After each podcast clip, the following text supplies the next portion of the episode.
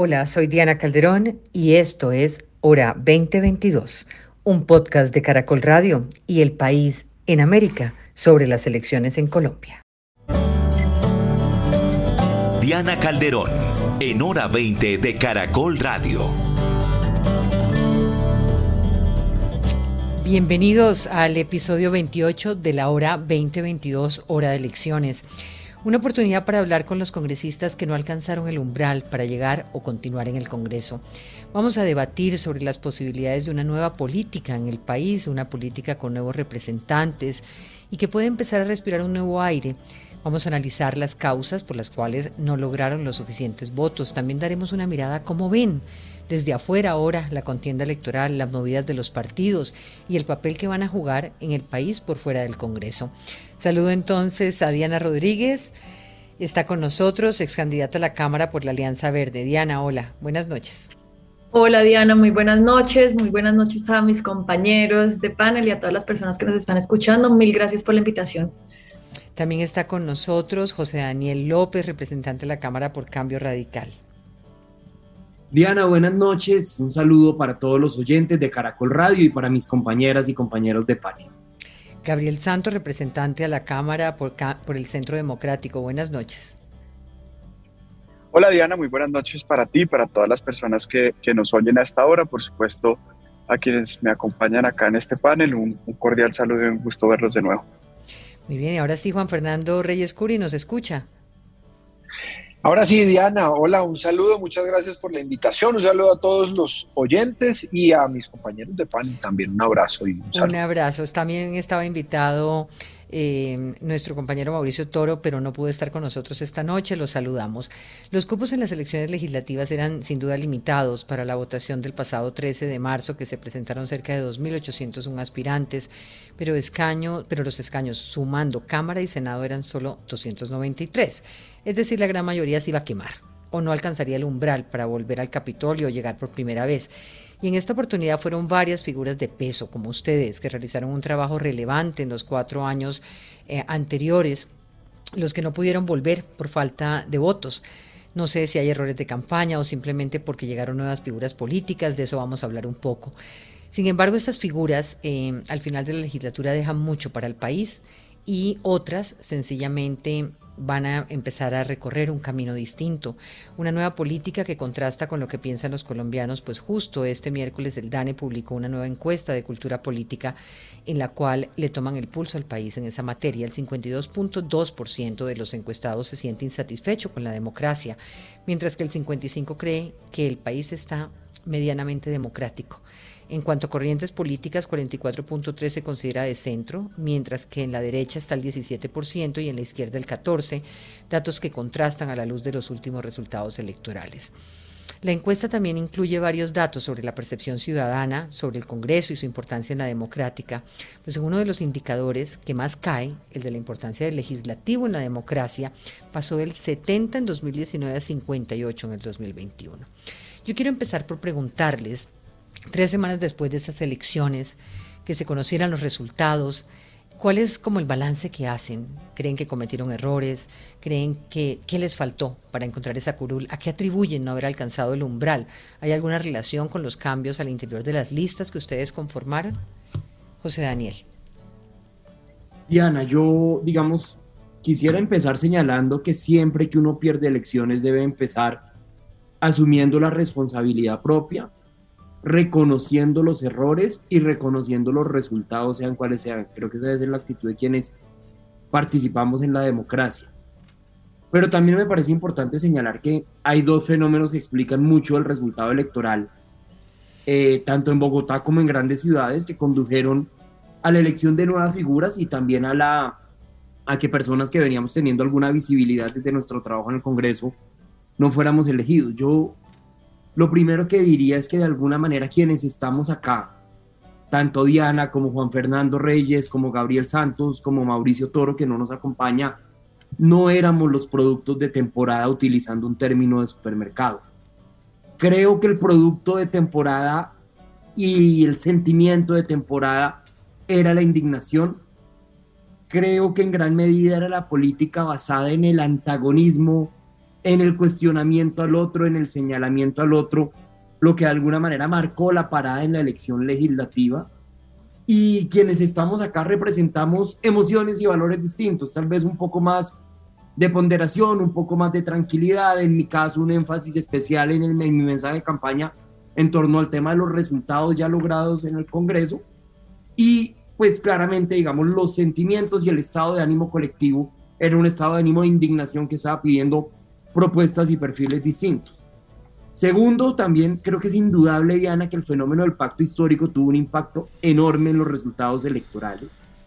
En Bogotá, el pacto histórico sumado pasó de tener tres representantes a la Cámara de, a, tener siete, de, todo, de total de 18. Ya Juan Fernando contará lo del Valle, que fue una experiencia parecida. Y en la medida en la que había menos curules a distribuir, pues obviamente todos íbamos a correr un riesgo mayor. Y finalmente creo que nos presentamos, al menos en el escenario de Cámara por Bogotá, muchos candidatos, demasiados tal vez, que representábamos tesis de centro, que no eran las de moda del momento, que representábamos nociones de ponderación, de equilibrio, de responsabilidad, y terminamos en una torta electoral reducida, dividiéndonos una votación que ya de por sí era escasa. Diana Rodríguez. Em, bueno, Diana, yo coincido en varios de los puntos que menciona José Daniel. Yo no estaba repitiendo, pero pues sí estaba dándole continuidad a la apuesta de Juanita Gubertus. Juanita decide no continuar, pero dice yo voy a apostarle a una persona que cumpla un poco con ese perfil riguroso, técnico, y esa fue la apuesta. Sin embargo, fue una apuesta en un contexto que José Daniel también ha, descrito, y es que no estamos en la situación de hace cuatro años. Esa encuesta que usted menciona, pues muestra el desgaste eh, de credibilidad en las instituciones en la democracia, venimos de la pandemia, de la movilización social, entonces pues hay unas emociones en el contexto eh, de miedo y también de necesidad de cambio. A mí me parece que es muy interesante frente a esta encuesta eh, que la mayoría de personas se declaran y se reconocen de centro, pero al momento de votar pues manifiestan una cosa completamente diferente. Y para mí la explicación son esas emociones. Es decir, a pesar de que yo soy de centro, aquí hay un riesgo altísimo o de la izquierda o del populismo o no queremos la continuidad. Y en todo caso entonces vamos a votar es en contra de lo que de lo que no queremos que pase y no a favor o, alineados con nuestras posturas de centro o gente que dice yo quiero algo de fondo pero estas personas no terminan o de emocionar o de representarme entonces yo creo que ese contexto sí hay que tenerlo en cuenta. Eh, también el tema de, de la dispersión del voto que no es menor. Acá estamos varios que estábamos aspirando a la Cámara por Bogotá y otros tantos que no están acá, pero que también tenían el mismo perfil, eh, que si nosotros sumamos, hacíamos las cuentas y podríamos tener tres, cuatro curules.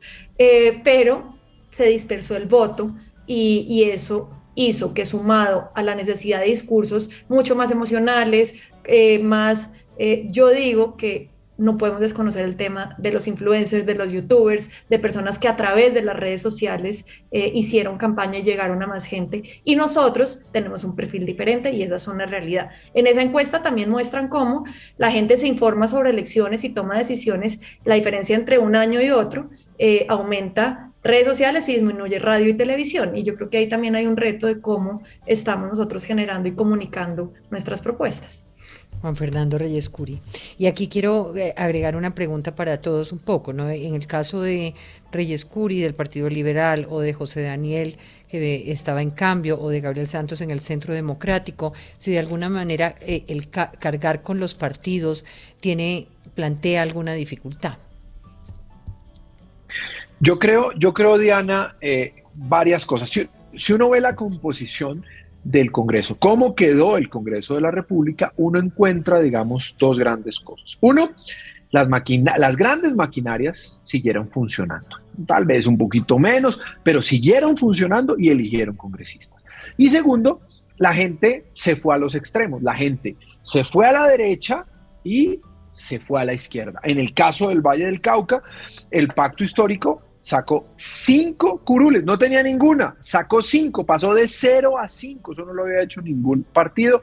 Algunas personas entonces decidieron votar en, el Valle del Cauca. Recuerden que fueron muy eh, fuertes los, eh, digamos, el paro, el, el estallido social, los bloqueos y las mayoritariamente las personas prefirieron, digamos, esas, esas posiciones radicales a la izquierda y a la derecha un poco menos, pero también las, las prefirieron y digamos con esa claridad. Pero también uno tiene que hacer una, una reflexión y es que, por ejemplo, en la lista del pacto histórico, yo estoy seguro que la gente no tenía idea, porque era una lista cerrada, de por quién estaba votando, quién es el 90% seguramente de la gente que votó por el pacto histórico no sabía en la lista cerrada por quién estaba votando en realidad. Simplemente votó por Petro, votó por pacto, votó por lo que consideró el pacto. Por ejemplo, en la lista de la Cámara del Valle del Cauca estaba la esposa de Roy Barreras y la mayoría de gente no tenía ni idea que ella estaba de segundo en esa lista de, del pacto histórico. Y lo tercero, claramente en la línea de lo que decía José Daniel y Diana, pues no hicimos y, también hay que hacer un mea culpa, no, no nos conectamos lo suficientemente. Uno en la política tiene que emocionar y nos dedicamos a mostrar el trabajo, a mostrar los resultados. En mi caso yo abanderé varios temas, el de la eutanasia y los puse allí en la campaña, el cannabis y otros más, pero no fue suficiente y no logramos emocionar. tengo una, unas preguntas porque hay unos temas que son muy sensibles y que le importan mucho a la gente. En el caso suyo, por ejemplo, ese, eutanasia. Eh, ¿Por qué no es suficiente? No es suficiente desde la parte temática, desde los temas que le importan al ciudadano y en cambio toda esta cosa ideológica y toda esta cosa de las estructuras políticas son las que marcan. Yo creo, Diana, que a la gente sí le importaron los temas, en por ejemplo, eutanasia y cannabis. Yo lo sentía. Yo iba a las universidades, repartí un volantico con una, eh, con una hoja de cannabis troquelado y tal, eh, y además hicimos videos pero yo creo que aunque a la gente esos temas le importaron, eh, prefirieron otros temas. Los emocionó, aunque esos los podían emocionar un poquito, los emocionaban finalmente más otros temas. Eh, y más, que, que, que, polarizaban mucho más. Yo, yo creo, francamente, unos temas mucho más básicos. Es, necesitamos un cambio, en el caso del Valle del Cauca, en el caso, digamos, de, el tema de, del pacto histórico y de Petro, eh, digamos, el tema del estallido social. Yo, en ese, yo, yo allí eh, estuve muy, muy parado en el centro, muy, muy llamando, intentando llamar al diálogo, en fin, unas posiciones muy, muy moderadas y muy, digamos, a mi juicio, pues muy sensatas, pero la gente al final prefirió, dijo, no, yo quiero, queremos un cambio de lo que está pasando, y del otro lado dijeron, no, queremos que siga cierta, eh, la política, eh, digamos, de la derecha, por decirlo de alguna manera, y eso, pues, a los electores los terminó emocionando más y votaron. Me refiero a la gente que votó de manera libre. Y lo otro que sigue funcionando, y hay que decirlo, es que las grandes estructuras pues siguieron eligiendo congresistas, ahí está, está clarísimo si uno revisa varios de los partidos y varios de los congresistas electos. Gabriel Santos. Creo que Gabriel se acaba de, se acaba de conectar. Vamos a tratar con nuestros productores de volver a conectar a Gabriel. Eh, con lo cual ustedes eh, estaríamos diciendo eh, que de alguna manera el hecho de estar alejados de visiones extremas o radicales, el hecho de, pertenecer a sectores más moderados y no de pertenecer a esos extremos, de no acudir, de acudir al discurso de ideas y propuestas y no de polémicas y peleas, les pasó factura. Yo sí. yo sí creo, Diana, sin duda. Yo, yo, yo sí creo. Y nosotros eh, hablábamos esta mañana, decíamos algo, y es que eh, nosotros, y, y, en eso coincidimos, creo que los que estamos aquí en este panel, y es que somos duros con el problema y suave con las personas. Y pareciera que lo que pues, privilegió esta campaña eh, es, y, y la mayoría de los electores, es que les gustan los candidatos que sean duros con las personas y casen unas peleas y, ah, y digan nombres de ciertas cosas y no necesariamente que resuelvan de verdad los problemas y que profundicen y que ofrezcan soluciones para resolver esos problemas. Yo, yo, creo, Diana. Sí, eh, Diana. No, adelante, adelante, Diana. Yo, yo, creo que el reto ya, que perdóneme, tenemos... ya regresó Gabriel y quiero como retomar la pregunta para Gabriel un poco que no ha participado y es un poco qué cree él que ocurrió en el caso suyo. Pues Diana, muchas gracias. Yo, yo, yo primero te contesto la pregunta que hiciste ahorita. Yo creo que por supuesto es, es inescindible que parte de los problemas electorales que sufrimos quienes hoy estamos acá eh, de partidos mayoritarios, pues corre uno con el desgaste, en, por ejemplo, en mi caso de, de, del gobierno, corre uno con el desgaste del partido, de los desaciertos que podemos haber cometido eh, en, pues digamos, ya 12 años de existencia, un poquito menos del partido. Yo creo que, que eso es algo que, que lo tiene que llevar uno a reflexionar y cuando uno no entiende, digamos, estos batacazos electorales desde esa óptica de, oiga, este es un mensaje, el mensaje que le tenemos que parar bolas, pues es muy difícil generar una reflexión hacia adelante. Entonces, eso me parecía importante. Yo, digamos, estando de acuerdo con el diagnóstico que hicieron quienes me, me antecedían en la palabra, por supuesto, creo que em, acá también, pues, eh, primero hay, hay, una foto que, digamos, digamos una, una, prueba ácida institucional que yo creo que se traduce muy bien y es un vuelco que dio el país, un vuelco que dio el país que refleja que tramita de forma acertada una indignación que todos vimos eh, desde el paro eh, nacional, etcétera, que yo creo que se reflejan las nuevas fuerzas que llegan al Congreso de la República. Eso pues es también un cambio de situación de país, un cambio que nuestras instituciones supieron tramitar para bien y que hoy refleja una foto distinta al Congreso que tuvimos hace cuatro años.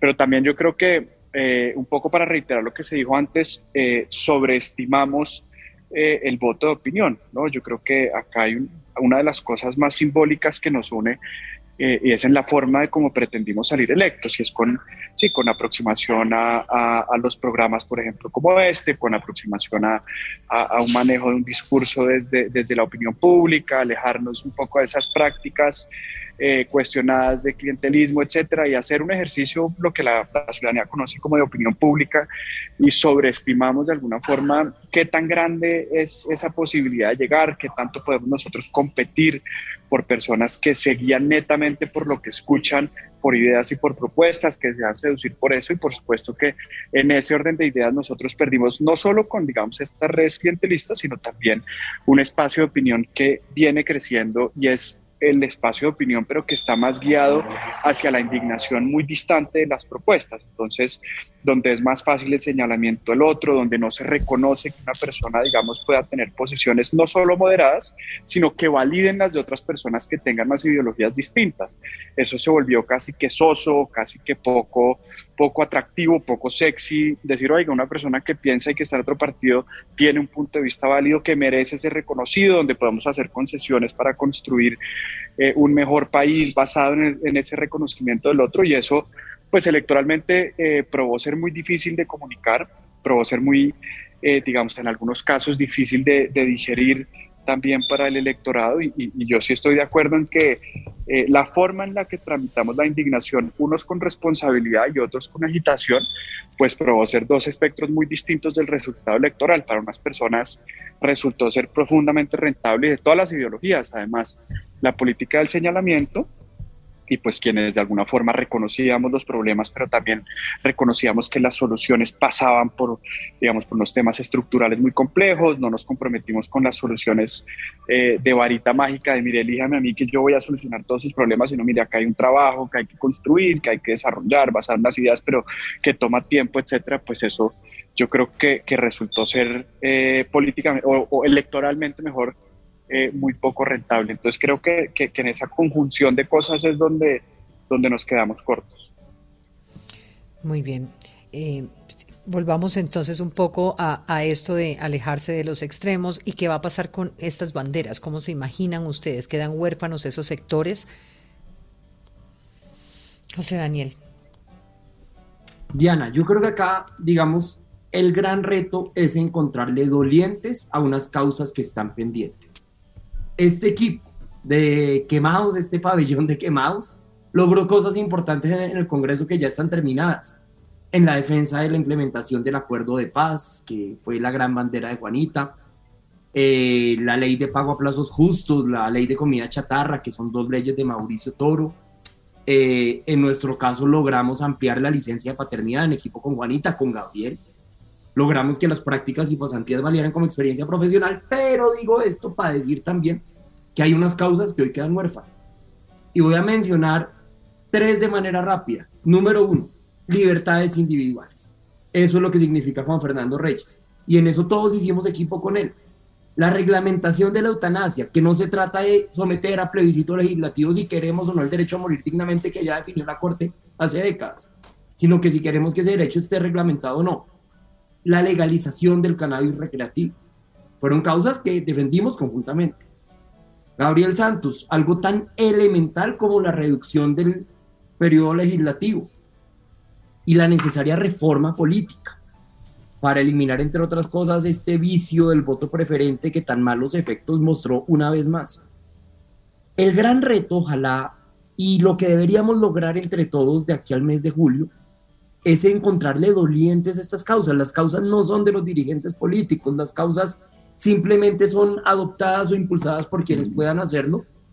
Y si bien a primera vista, digamos, no abundan los, las personas que pueden liderarlas, pero tal vez desde nuestra propia ignorancia o desconocimiento de los congresistas nuevos, estoy seguro que hay gente valiosísima que, que sí puede llegar a asumir esas banderas. Luego creo que ahí hay un reto fundamental. Y segundo, Diana, también a propósito de su pregunta, es esa pregunta que nosotros también nos estamos haciendo y es que este, esta historia arranca en una foto espontánea que nos tomamos algunos de nosotros en las escaleras del Capitolio hace una semana larga para decir, oiga, sí, qué chévere, los quemados nos encontramos, nos tomamos una foto y hoy estamos entendiendo pues que eso tiene un alcance y que tiene una identidad a la que también le tenemos que explorar y tratar de darle unos pasos concretos. Muy bien, a mí me gustaría preguntarles, desde hace varias semanas, congresistas como Juanita Gubertus, ex precandidatos presidenciales como Alejandro Gaviria vienen desarrollando una agenda, reuniones, diálogos, almuerzos. ¿En qué consisten estos, estos encuentros? ¿Se están cocinando alianzas políticas? ¿Se están, están armando como un rancho aparte? ¿En qué van esos encuentros? Reyes. Pues, eh, sí, sí, Gabriel, perdón. también, sí. Sí, no, eh, yo, yo, es que, eh, en esto, si, si, si, un oyente está escuchando lo que estamos, lo, lo, lo, que ha pasado, digamos, en este tiempo y sobre todo lo que hemos hablado ahora 20, se da cuenta que, que hay algo distinto que nos une, que tenemos aún algunas diferencias ideológicas, etcétera, pero que hay unas cosas muy bonitas que nos unen que no son la norma en la política, apego a la evidencia, rigor en el trabajo, reconocimiento del otro, unas cosas muy necesarias para construir, digamos, una nueva generación de políticos que puedan llevar unas banderas específicas. Y ahí, digamos, nos encontramos todos, tristemente, en la derrota. Y encontramos unas sinergias que, eh, para ser muy francos, eh, eh, no hemos podido dilucidar es para dónde van. esa es una, digamos, es una de las dificultades, digamos, porque no hay, no hay un compromiso, hay un sentimiento muy bonito de decir, hombre, acá hay algo chévere, y acá hay algo valioso para la política, y hay, y hay un trabajo probado, y hay unas ideas muy importantes y una forma distinta de hacer política que hay que recoger, que hay que recoger, que hay que representar y que hay que buscar la forma en cómo nosotros podemos eh, eh, quizás incidir, no necesariamente desde, desde el electoral, pero sí cómo podríamos recoger esto para que una cosa que se puede volver bien utilizado, un legado importante, eh, pues cómo nosotros pudiésemos llevar eso a cabo. Entonces nos hemos ido encontrando así personajes, primero los de las quemadas, pues digamos las quemadas del Congreso, quienes estábamos y quienes pretendían entrar como Diana, y después pues aparece una persona muy chévere como Alejandro Gaviria también. Entonces yo creo que antes de pensar en un tema electoral, pues estamos acá como con ese sentimiento de, bueno, ¿y qué hacemos? ¿Para dónde arrancamos? Esto no, no puede morir acá y eso es un poco lo que, lo que, hemos, lo, lo, que nos ha llevado a encontrarnos de forma tan frecuente con estos personajes. Pero también, Diana, digamos que, eh, digamos que naturalmente nos fuimos encontrando en el, en el Congreso en las distintas votaciones, cuando no, eh, cuando comenzábamos a discutir distintos proyectos, a votar inclusive, uno comenzaba a hacer sin, a ver, sin ponerse de acuerdo entre nosotros, que comenzamos a ver que teníamos ideas parecidas, que votábamos de la misma manera a pesar de estar en partidos distintos. ¿Y cuáles eran esas cosas que, que nos unían?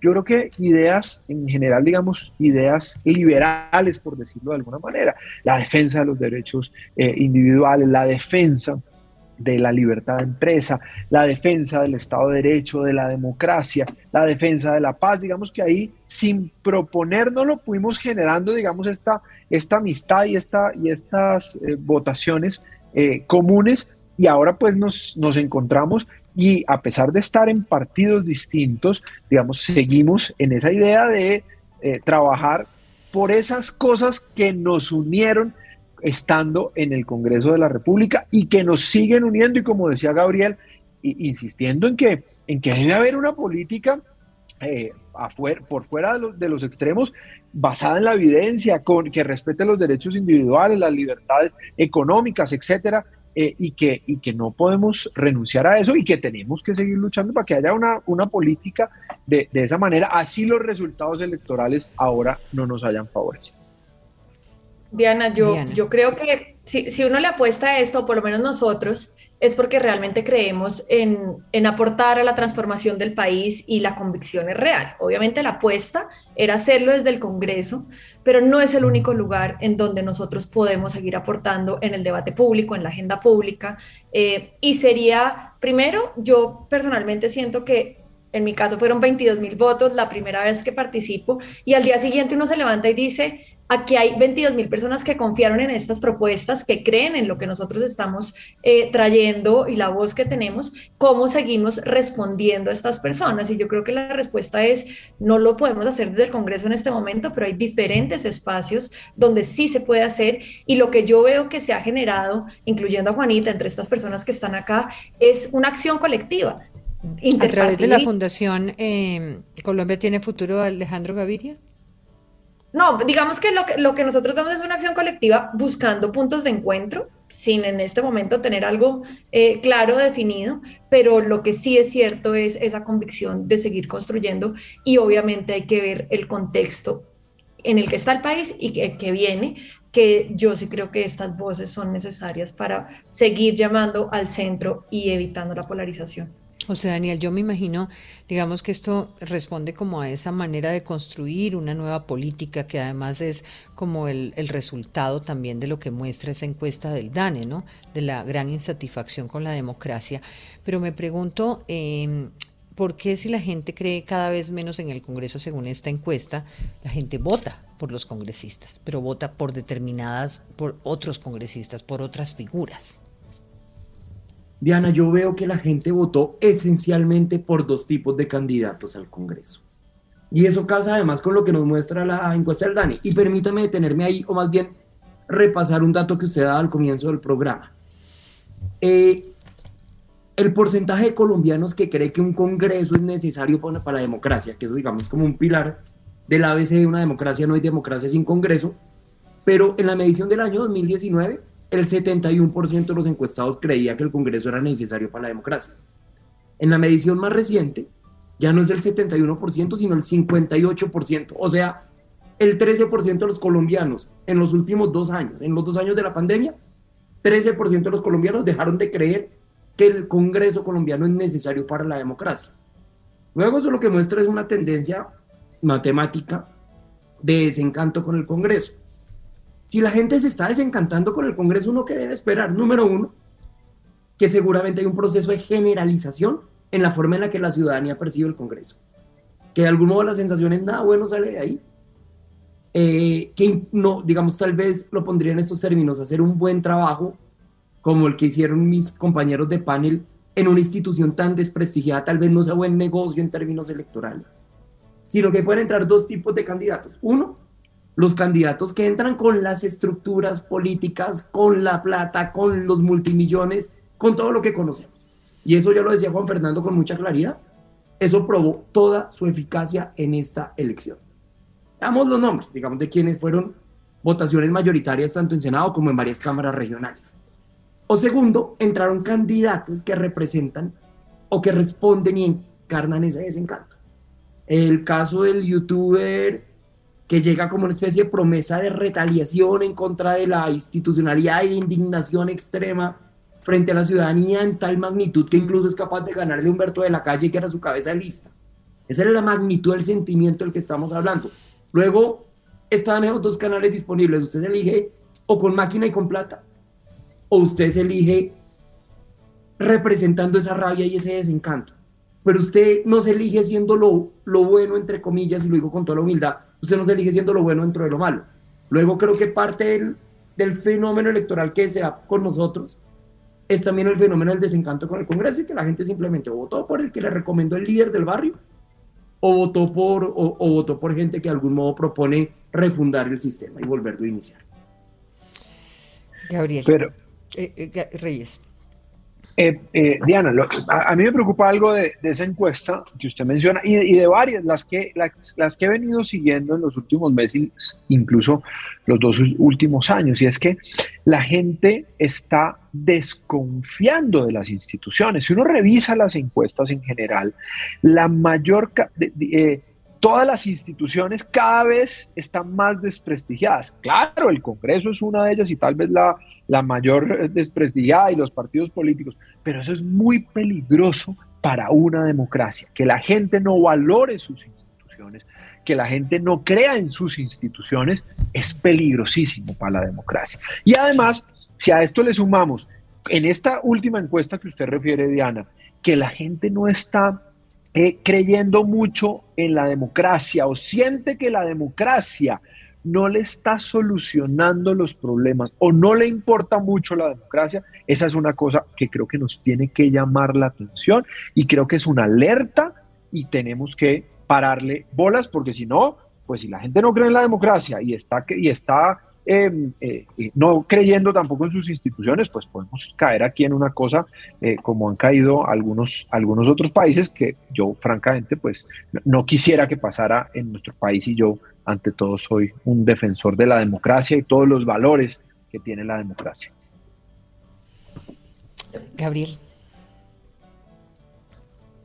Esto, esto es una, una tendencia muy preocupante que yo creo que eh, en la que casi todos los actores del ciclo electoral tienen una responsabilidad enorme y es cómo casi que para hacerse elegir hay que caer en la desinstitucionalización. Entonces llega uno al Congreso de la República casi que con las premisas de incendiarlo o refundar el sistema político o como decía anteriormente, esas soluciones mágicas a esos problemas se vuelve casi que mini proyectos electorales mesiánicos en contra de la institucionalidad llegan, se enfrentan con la dificultad de, digamos, propias de un sistema electoral eh, un sistema político como el nuestro, que hay que llegar a consensos, etcétera, no se pueden llegar a esas soluciones, la gente deja de creer más y por otro lado se vuelve más relevante mediáticamente quien de alguna forma genera la noticia eh, un poco más, más crítica, más gris o,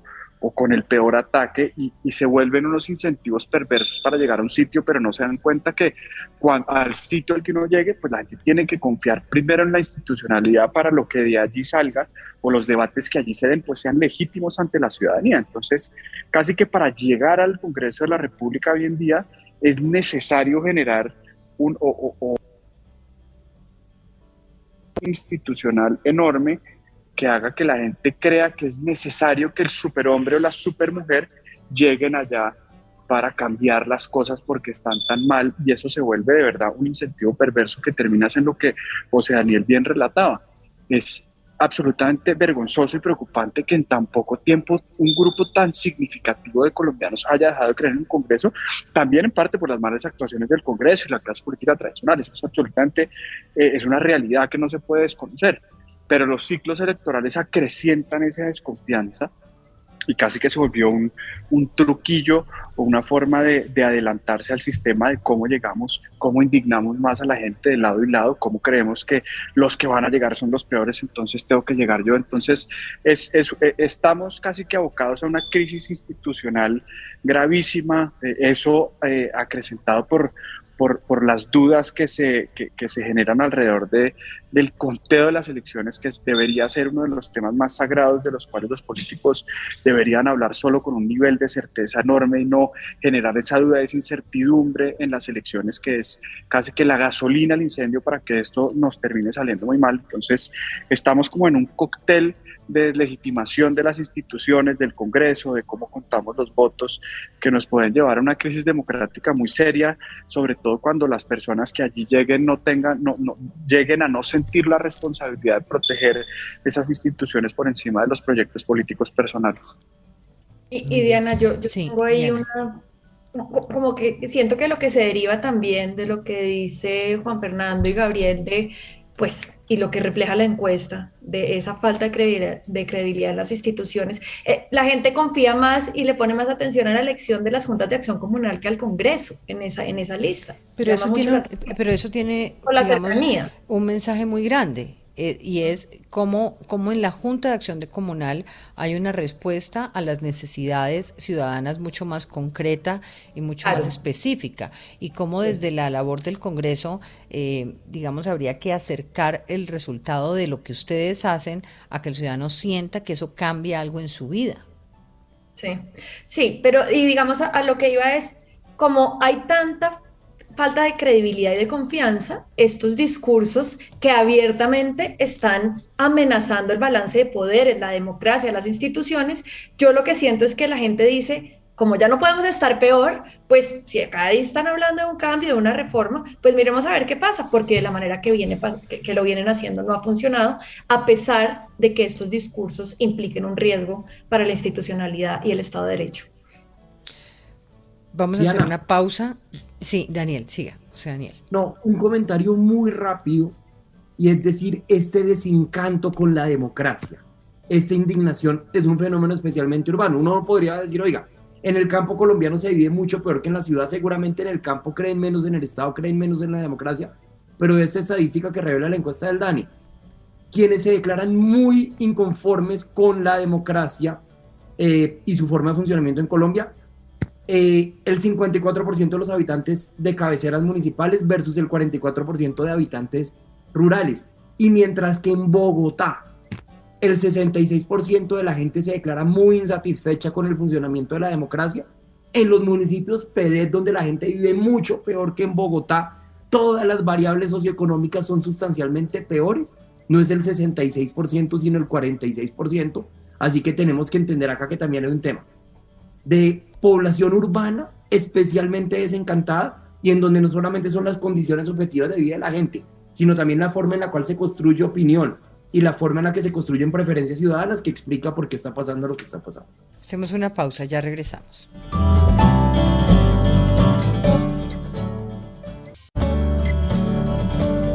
Diana Calderón, en hora 20 de Caracol Radio.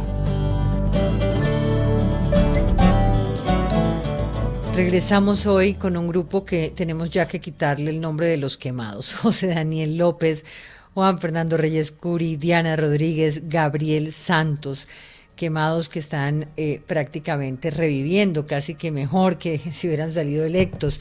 Miremos ahora el avance de la campaña presidencial con ustedes, ya como analistas, ustedes representan distintos partidos políticos que por ahora no se definen a qué candidatos le darán su apoyo de cara a la primera vuelta, una campaña que sigue marcada por las reuniones, los apoyos a candidatos, como Federico Gutiérrez por parte del Partido Conservador, Mira y la U, un Gustavo Petro que sigue a la conquista de los votos del Partido Liberal. ¿Cómo ven el avance de esta campaña? ¿Qué está pasando con las alianzas políticas que se cocinan? ¿Son normales para ustedes todas estas transacciones? ¿Cómo lo ven? ¿En dónde está el centro democrático? Gabriel Santos, empiezo por usted. Pues Diana, yo desafortunadamente en este momento quizás no sea el el, la persona más legítima para, para, hablar de eso. Yo la verdad estoy dándole un compás de espera un poco desde un y lo, digo además desde un punto de vista muy personal, eh, la falta de, no estoy muy involucrado, digamos, en, la campaña tampoco. Yo creo que para nadie es un secreto que la simbiosis ideológica que hay entre eh, las banderas que representa mi partido y, y Fico Gutiérrez, pues son yo creo que es, es, difícil ocultar esa realidad. Eh, yo creo que están haciendo un ejercicio importante por consultar a la militancia, pero, pero mayoritariamente los que no estaban ya antes ahí, eh, antes de, de, la elección del 13 de marzo, yo creo que ya han ido llegando todos eh, poco a poco. Yo creo que acá hay una, una, una, una sección súper mayoritaria del Centro Democrático que está ya, si no lo estaba antes, con con Fico y yo creo que eso, eso digamos, como toda la fuerza electoral que él ha sabido recoger en otros partidos, eh, pues probó ser, digamos, un batacazo muy fuerte en las, con los resultados de las consultas que vimos el, el pasado 13 de marzo y yo creo que lo ponen a él en una buena posición para, para llegar a segunda vuelta, eh, sin por supuesto ocultar los esfuerzos que, que, están haciendo los demás. Yo, yo de esto simplemente quisiera decir que, que, que, a mí hay algo que me ha generado mucha tristeza, Diana, la verdad, y es Hoy en día, eh, a mí, a mí, me, me, disgusta mucho que todavía el futuro electoral político de este país esté tan pendiente de, de, de, qué decide el presidente de un partido, como en este momento el presidente Gaviria, ¿no? Se convirtió casi que esto en, en, en, un, en un, besamanos de, de, las personas más poderosas del país cuando realmente hay tanta gente con necesidades esperando que haya una renovación política, que sus ¿Y es que acaso no hacen lo mismo con los otros directores de los partidos? Con todos, por eso lo decía eh, en él y en todos. O sea, es, es como, es, eh, el besamanos digo es en general. O sea, como que es un, es, es, un tema transaccional como a, un nivel de unas personas, eh, digamos, que, que, yo creo que les dice mucho de lo que debe ser la nueva, sí, y esto no es absolutamente de acuerdo, no es exclusivo de ningún partido, todos, absolutamente todos lo están haciendo y todos van y visitan, etcétera, y es como, como un intercambio cuando yo creo que es una lectura casi que contraintuitiva de lo que está pasando en el país. El país quiere ideas, digamos, que le, que le digan a los 20 millones de colombianos que no comen tres veces al día, bueno, ¿y cómo vamos a hacer para recuperarnos a las mujeres que hoy en día tienen más dificultad para engancharse al mercado laboral? ¿Cuál es la propuesta específica? En vez de que esto se convierta casi que en un club de amigotes, que es lo que ha llevado a, la, a, que la gente descrea de la política, de los políticos y al éxito de los proyectos eh, mesiánicos y casi que antiinstitucionalistas es eso, es porque las instituciones políticas han funcionado más como un club de amigos con una participación política muy cerrada que se sigue desafortunadamente viendo por, por, sectores todavía muy grandes en la política. José Daniel. Diana, primera, yo la primera sensación que tengo, y no lo debería decir ni como político, ni como congresista, ni como miembro de un partido, es que está sobrevalorado el respaldo de los partidos y el respaldo de los congresistas en la elección presidencial. Yo la verdad no sé si pequé por ingenuo, pero a mí no me parece que sea tan incidente en el resultado electoral a quién va a apoyar un partido o el otro. Yo participé muy activamente en la elección de la campaña de Germán Vargas en el 2018, en primera vuelta, y si una elección nos llevamos fue esa. Quien gozaba, también lo digo porque voté con él, con, digamos, con la tranquilidad de haber votado por Alejandro Gaviria ahorita, en marzo, quien gozaba de un apoyo más robusto por parte de organizaciones políticas era Alejandro Gaviria. Y todos conocemos el resultado, pero pareciera que no nos fijáramos como en el poco vínculo causa-efecto que hay entre equipos políticos y resultado electoral. Y hoy todos se están preguntando, y pareciera que el gran hecho de la campaña fuera a quién va a apoyar el liberalismo, o cambio radical, o el conservatismo, o el centro democrático tiendo a creer que eso no va a ser tan determinante y que las elecciones presidenciales son esencialmente votos libres, espontáneos, de opinión, en donde todos los ciudadanos estructuran sus preferencias de manera, de alguna manera individual o, en pequeños grupos familiares y comunitarios. Eso es lo primero. Lo segundo es que sigo viendo una campaña que, excepción de la de Gustavo Petro, que creo que le salió muy bien el tema de Francia Márquez. Y Francia ha logrado constituirse en un símbolo para muchas personas yo definitivamente porque no votaré por Petro, pero pues reconozco que fue la fórmula vicepresidencial más exitosa. Pero en, los otros, en las otras dos campañas pareciera que el hecho vicepresidencial no fue un hecho tan definitivo. El nombre de Rodrigo Lara Sánchez es un nombre bien recibido. Eh, para quienes de algún modo vemos a Federico muy tirado a la derecha y vemos con malos ojos esa convivencia con el uribismo, pues que llegue un tipo como Lara, que hoy está hablando justamente de la implementación del acuerdo de paz, es un buen mensaje y pues Luis Gabriel Murillo es alguien a quien en un círculo muy específico de quienes participan. ¿Ya tienen definidos ustedes su voto? Pues vemos muy bien, no, no, en mi caso no, en mi caso puedo esperar un poco.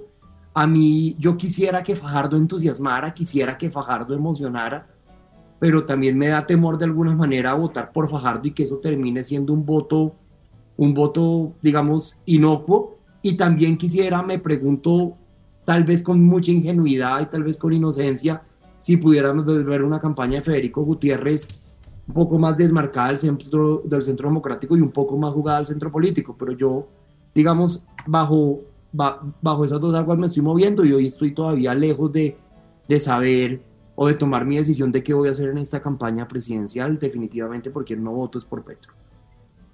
Ok.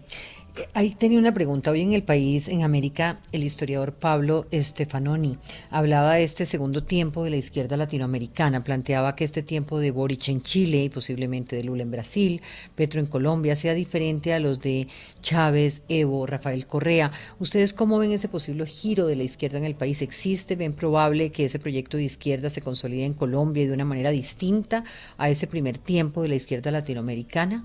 Que por cierto Colombia no tuvo. Juan Fernando. Diana, yo creo que es muy probable que, puedan llegar al poder. Yo, sí lo veo muy probable.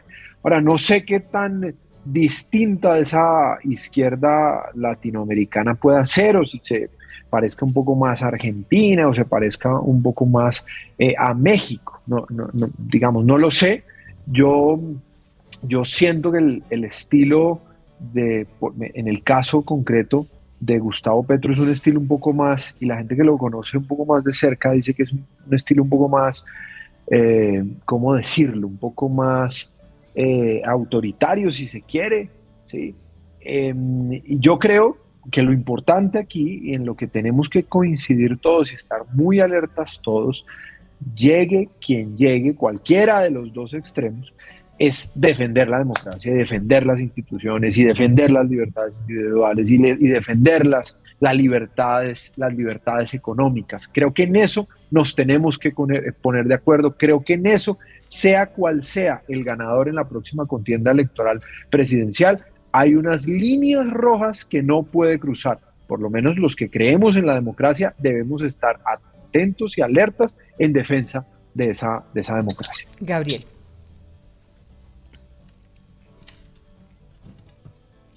Gabriel, es que tiene un problema con la carga. Sí, no, sí, perdón. No, ya, discúlpame. Sí, yo creo que acá hay un... Eh, ¿Cree usted en esa nueva izquierda que plantea Stefanoni? Eh, pues yo creo que estamos abocados a, un proyecto eh, político de izquierda. Ya la, foto del Congreso es muy clara, es muy claro. La elección sí que para ellos están más que la porque tienen, digamos, un, un ya eh, muy adelantado a los demás. Eh, mi preocupación es qué tan distinta va a ser, digamos, con esa, con esa primera, con ese primer éxito de la izquierda en América Latina.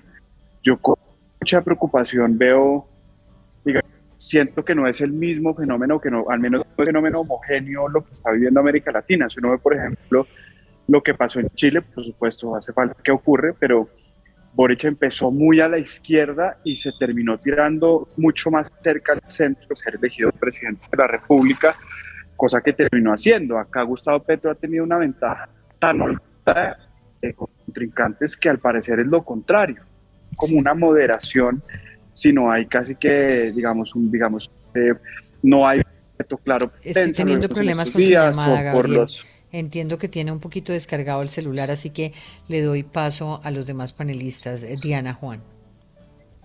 Em, Diana, yo creo que esa nueva izquierda en América Latina sí está surgiendo. Lo que yo no creo es que Petro entre dentro de ese combo. Sí, la represente.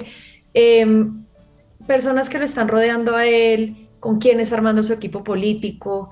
Eh, yo no creo que ellos representen realmente esa nueva izquierda. Que sí hay un deseo eh, de cambio, de personas que están creyendo que ellos representan esa izquierda, pero la gran pregunta es si realmente cuando él llegue o si llega al poder, eh, él la va a representar. Yo, yo tengo mis dudas, también hay que ver cómo fue él en la alcaldía de Bogotá, él tuvo proyectos sociales interesantes, importantes, eh, yo tuve la posibilidad de llegar a la alcaldía después de que salió la administración de Petro y, pues él deja pues, como muchas preguntas y cuestionamientos en torno, en torno a esto. Uno esperaría que fuera así. Yo esperaría que si él va a ganar la presidencia, pues llegue representando esa nueva izquierda. Pero sí tengo muchas dudas por los antecedentes y por las personas que, que están rodeando su proyecto político. Reyes Curi. Eh, Diana, yo, yo insisto en, una cosa. Yo, yo, yo creo que hay, mucha gente temerosa, puntualmente en el caso de Gustavo Petro, si él llega, si se va a quedar en el poder, si va a convocar una Asamblea Nacional Constituyente, si va a pasar un proyecto al Congreso para reelegirse, si va a comenzar, digamos, a hacer, cosas que afectan el Estado de Derecho, que afectan las instituciones, que afectan eh, eh, la, eh, la, democracia. E insisto, yo, yo espero que Colombia tiene unas instituciones fuertes que han funcionado. Buena parte de esas reformas que quisiera hacer el próximo presidente deben pasar por el Congreso y necesitan mayorías en el Congreso que hoy no tienen ninguno de los dos candidatos que, que seguramente en el poder pueden conformar esas, esas mayorías, pero yo creo que difícilmente lo pueden hacer, aunque insisto, creo como lo dije ahorita Diana, que lo que yo siento, no, ni, nunca he hablado con él, pero lo que yo percibo es que sí tiene un estilo un poco, un poco digamos, sí, digamos, autoritario. Y, eh, y, yo, yo espero que, que, no ocurra para el bien de nuestra democracia. Creo que hay instituciones fuertes, creo que no será, eh, no será fácil en caso de que llegue al poder. En todo caso, insisto, tenemos que estar alertas. Eh, en el clima político en el que estamos, eh, ¿cómo llamar a la moderación de los en estos extremos y en estos discursos que dividen? O sea, ¿qué hacer para que se den estas propuestas y no acusaciones? Sobre todo comentarios de Petro como candidato de FARC que le dicen, o los comentarios racistas contra Francia Márquez. ¿Es posible tener una campaña diferente? ¿Cómo, ¿Cómo harían ustedes este llamado? ¿Sobre qué temas quisieran ustedes escuchar a los candidatos en este momento hablar? Ana, yo creo que el único camino posible para bajarle la temperatura a la campaña presidencial es la grandeza de los candidatos y la capacidad de autorregulación de los voceros de las campañas. Porque si miramos los incentivos, los incentivos hacia donde apuntan, es a lo contrario y esa fue la principal lección que nos dejó la elección al Congreso. Acá para sonar más duro, acá para ganar más respaldo en una contienda electoral parece que hay que gritar más fuerte, parece que como decía Reyes Curia hay que ser más fuerte con el adversario, hay que polarizar más, hay que estigmatizar más y a partir de ahí se crece más en política. Luego, estamos en un punto en donde los candidatos, al menos los principales tres candidatos, deben decir, entendemos que esto puede ser lo más eficiente, pero renunciamos. Y quienes integran nuestras campañas desistimos de la profundización de este lenguaje de odio que viene caracterizando la campaña política. Los insultos contra Francia Márquez son absolutamente deplorables. Yo tengo mil reservas frente a Francia Márquez, lo tengo que confesar. No por lo que representa en términos de historia de vida, sino por su formación como una mujer que eventualmente sería jefe de Estado. Pero creo que los cuestionamientos a Francia hay que plantearlos desde ahí, no en función del hecho valiosísimo de ser una mujer afro, una mujer hecha pulso, una mujer víctima de la violencia. Y al mismo tiempo esos comentarios de Gustavo Petro llamando a un opinador de, algún de, un medio de comunicación, llamándolo neonazi, creo que es completamente complicado y solamente es, digamos, decirle a Federico Gutiérrez, a Gustavo Petro, a Sergio Fajardo, que en eso sin duda es mucho más moderado. Llegó la hora de demostrar que sí son estadistas, llegó la hora de demostrar que sí están en la disposición de bajar un poco el volumen, así eso les rente menos en encuestas. Y creo que ese es el único camino posible porque la rentabilidad electoralmente sigue estando en el grito, en, la, en el señalamiento y en la estigmatización. Sí, Reyes. Yo, yo Diana, eh, digamos, no, no, no, no, no, no, he aceptado que tengamos que tener que decidir entre, entre dos extremos. Yo creo que los mesías le hacen daño a la democracia. Yo no creo en los mesías, yo no creo esos que dicen que van a solucionar todo y que van a cambiar absolutamente todo y que no reconocen que efectivamente hay errores seguramente en el pasado, pero que hemos avanzado, que hay que construir sobre lo construido. A mí personalmente no me gustan esos discursos, me parecen peligrosos. Eh, creo que estigmatizar no tiene ningún, ningún sentido, creo que ahí no tiene que estar el foco de la política, tenemos que avanzar de verdad en, propuestas, en, ser capaces de no, de no eh, de reconocer lo que, en lo que hemos avanzado y, de seguir construyendo y de, y de seguir avanzando, no engancharnos en peleas y en, discusiones y en alegatos y en insultos personales. Porque usted decía una cosa ahorita, Diana, que me llama mucho la atención. Lo que al final quiere la gente y necesita la gente es que le resuelvan los problemas, que la gente esté mejor. Eso es lo que le importa. La pelea entre los políticos le importa poco si se insulta al uno y el otro. A lo que, en lo que tenemos que trabajar finalmente es cómo resolvemos los problemas y avanzar en esa resolución de problemas, no crear más problemas, no crear más odio, no crear más violencia, más enemistad. Lo que hemos sabido en este país en la historia es matarnos, es hablar, es, es odiarnos y eso no puede seguir y los candidatos, sea cual sea, de derecha o de izquierda, no pueden seguir alimentando ese discurso. Diana. Eh, pues Diana, mire, yo vengo hace una hora antes de empezar estaba en la instalación del comité de campaña Sergio Pajardo. Eh, y yo sí, yo sí quiero un poco transmitir lo que viví eh, hace, hace dos horas y es, primero, eh, me sorprendió gratamente ver a todos los candidatos firmes, todos los de la coalición, respaldando, como dijeron, a Sergio Fajardo. Un respaldo real, un respaldo serio, con unos roles claros en la campaña. Eh, y yo creo que esa moderación y ese discurso un poco de, llamar al centro, que no se vio tanto en la coalición porque eh, estaban también compitiendo, sí se, sí se está viendo en este momento. Unión, centro, un llamado a, a, la moderación y un candidato que representa eso. Si en este momento creemos que ese candidato no tiene posibilidades y no le jugamos a el discurso que está llamando a la moderación, va a ser muy difícil. Claro, porque nos vamos por el, por el sesgo del triunfo. Exacto, exacto. Y pensar en que ese voto no es un voto útil. Yo creo que en primera vuelta, votar por una persona como Sergio Fajardo, que representa la moderación de quienes estamos buscando esto, eh, hay que hacerlo. Hay, que pensar que este voto sí es útil, porque lo han dicho y yo sí creo eh, Fajardo es el único que puede ganarle a Petro en segunda vuelta. Eh, pero en ese sentido, la campaña en estos dos meses que quedan tiene que convencer que es una posibilidad, que es viable y que es, es, es la persona que va a lograr esa moderación eh, entre los discursos, que también muchas personas estamos aburridos en, en los discursos polarizantes y que atacan a otras personas.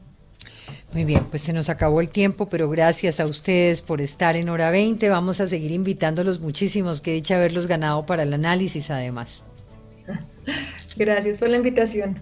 Gracias, Diana. Un abrazo. Listos para estar acá. Felices de estar acá. Gracias.